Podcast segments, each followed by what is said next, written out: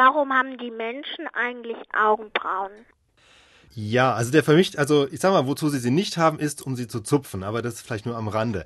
Nee, der vermutlich äh, wichtigste Grund für die Augenbrauen ist, dass sie verhindern, dass einem der Schweiß von der Stirn direkt ins Auge läuft. Also wenn man sich vorstellt, unsere Vorfahren in der afrikanischen Savanne, da war es heiß, die sind viel rumgerannt oder mussten kämpfen.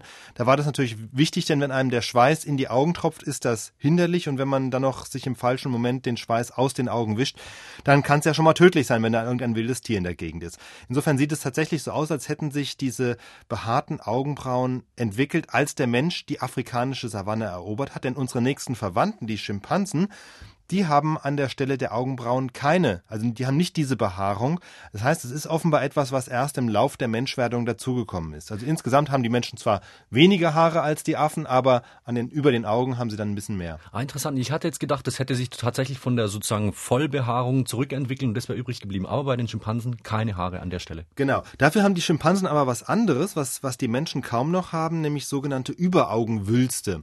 Also das sind im Grunde so knöcherne Strukturen, so wie so Vorsprünge über den Augen. Ähm, und das haben, das haben die Affen da, wo wir die Haare haben. Und damit ergibt sich noch vielleicht eine zweite mögliche Erklärung. Also es ist immer relativ schwierig, diese evolutionären Gründe genau zu benennen. Aber das könnte eine zweite Erklärung sein.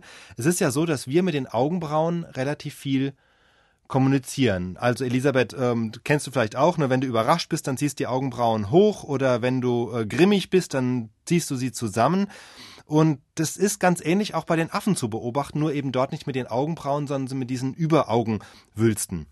Jetzt hat der Mensch diese Wülste verloren im Laufe der Evolution. Das Gesicht ist flacher geworden. Dadurch sind diese Wülste auch zurückgegangen.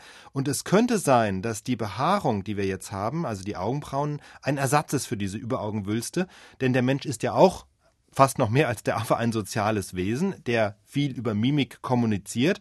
Und diese Augenbrauen, mit denen er viel kommuniziert, die müssen ja dann zu sehen sein. Und wenn diese Wülste weg sind, dann könnte es also sein, dass die Haare sich da gebildet oder gehalten haben, einfach um den Kontrast zu halten, dass man wirklich, wirklich sieht, was das Gesicht einem ausdrücken will. Also das sind aber alles Mutmaßungen, beweisen lässt sich sowas kaum rückblickend.